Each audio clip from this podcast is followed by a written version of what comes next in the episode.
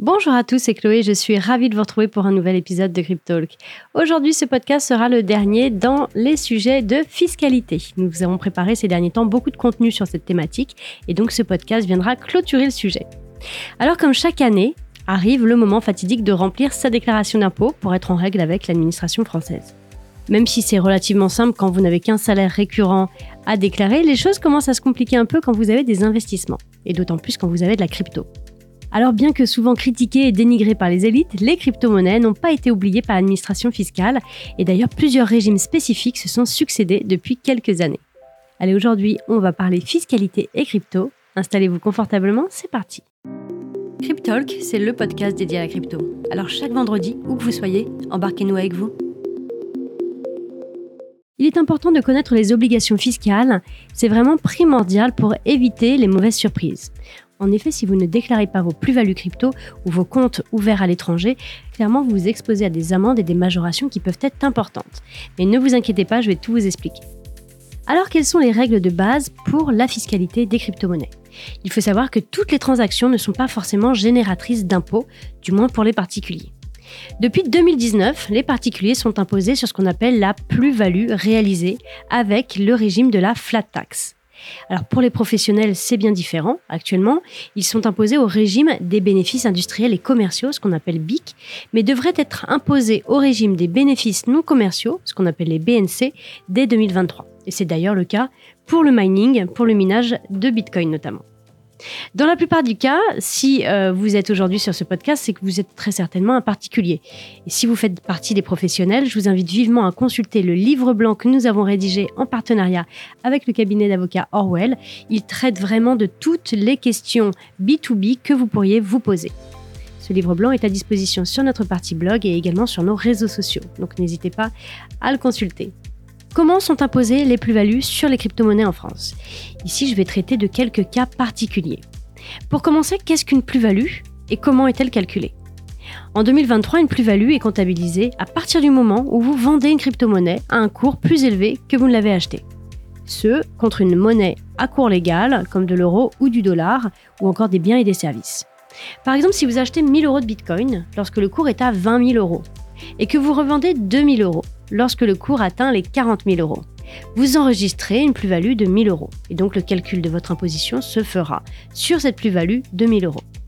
Au niveau de la taxe sur les plus-values de crypto-monnaies, comme je l'ai évoqué précédemment, vous êtes soumis au régime de la flat tax en tant que particulier. Alors aujourd'hui, elle est fixée à 30% sur les plus-values et ce pour tout le monde.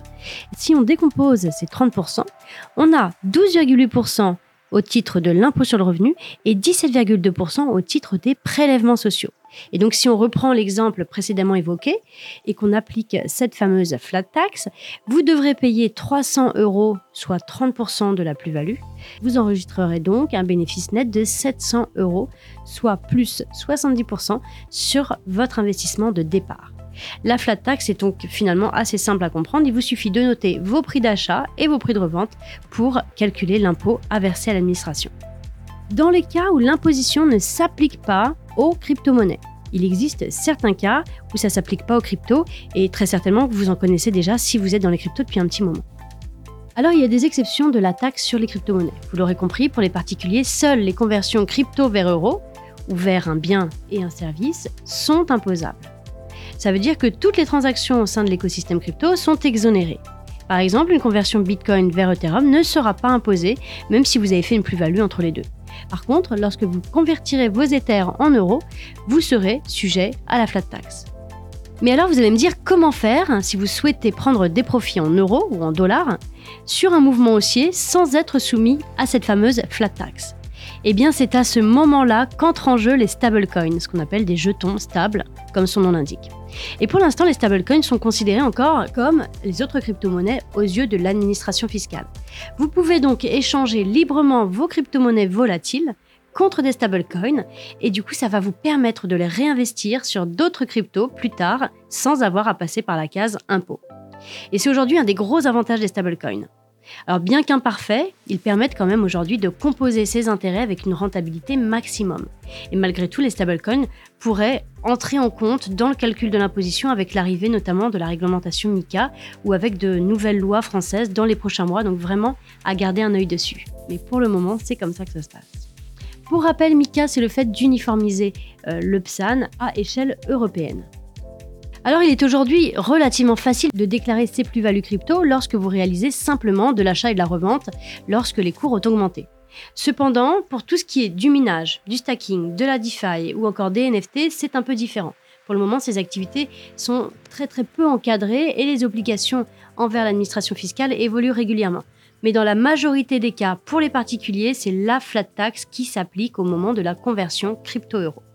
Au niveau de la fiscalité du minage de crypto-monnaies, du mining, vous pouvez totalement oublier la flat tax si vous minez de la crypto. Le minage de crypto-monnaies relève du régime des bénéfices non commerciaux, ce qu'on appelle les BNC. Autrement dit, le minage est considéré comme une activité professionnelle. Il faut donc avoir une entreprise pour pouvoir déclarer correctement ses bénéfices.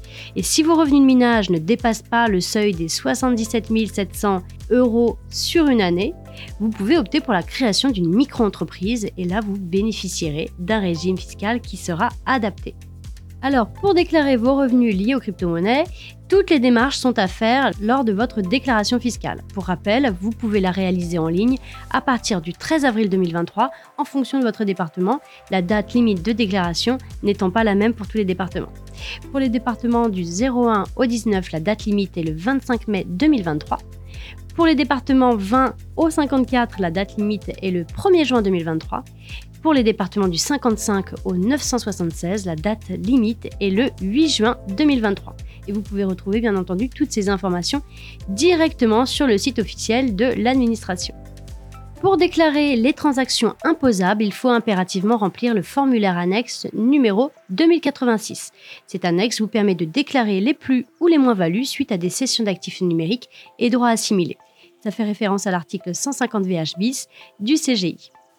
Pour tous les comptes bancaires ou comptes crypto ouverts à l'étranger, ça doit être impérativement déclaré même si vous ne possédez rien dessus. La majorité des entreprises crypto les plus populaires ne sont pas régulées en France. De ce fait, vous avez l'obligation de déclarer si vous avez ouvert un compte là-bas.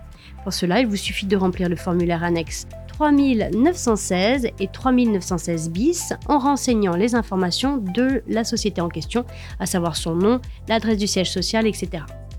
Et la question qui revient le plus souvent, dois-je déclarer mon compte Finmaning Eh bien la réponse est tout simplement non, vous n'avez pas à déclarer votre compte Finmaning puisque nous sommes une société PSAN régulée en France par l'AMF, donc l'autorité des marchés financiers. Cependant, vous devez impérativement déclarer toutes les transactions crypto imposables si vous en avez. Mais seule la déclaration du compte n'est pas nécessaire puisque nous sommes français. Et si vous ne savez pas comment faire et que vous avez besoin d'être accompagné, je vous invite vivement à utiliser la plateforme de notre partenaire Walsio. Vous avez une partie accompagnement gratuite et si vous avez plus de volume, vous avez des prestations payantes sur lesquelles je vous propose une réduction de 10% avec le code 10 Filmaning en majuscule, le tout attaché. N'hésitez pas à l'utiliser si vous avez besoin. Voilà, vous avez désormais toutes les cartes en main pour déclarer correctement vos plus-values crypto et être en règle avec l'administration fiscale. Si vous voulez aller plus loin sur ces notions, surtout n'hésitez pas à consulter tout ce qu'on vous a mis à disposition la semaine dernière lors de la semaine de la fiscalité. Vous pouvez également consulter le site du gouvernement ou encore vous rapprocher d'avocats fiscalistes spécialisés tels que le cabinet d'avocats Orwell et des plateformes pour vous accompagner telles que Walsio dont j'ai cité le nom tout à l'heure. Pour rappel, vous avez à disposition un webinaire sur notre page LinkedIn en replay, un livre blanc pour les entreprises rédigé en collaboration avec Alexandre Lorimi, fiscaliste au sein du cabinet Orwell à disposition sur notre partie blog et sur nos réseaux sociaux. Sur notre blog, vous avez également deux articles très complets, dont le contenu du jour qui est retranscrit sur un article. Et nous restons bien évidemment, comme d'habitude, à votre disposition sur le support client de 9h à 17h du lundi au vendredi et sur nos horaires de fermeture, un service de tickets prend le relais. Voilà, je vous souhaite de bonnes déclarations fiscales à tous. Je vous dis à la semaine prochaine pour un nouvel épisode. N'hésitez pas à liker, partager et mettre en favori si vous êtes sur une plateforme de streaming. Moi, je vous dis à la semaine prochaine pour un nouvel épisode. Ciao, ciao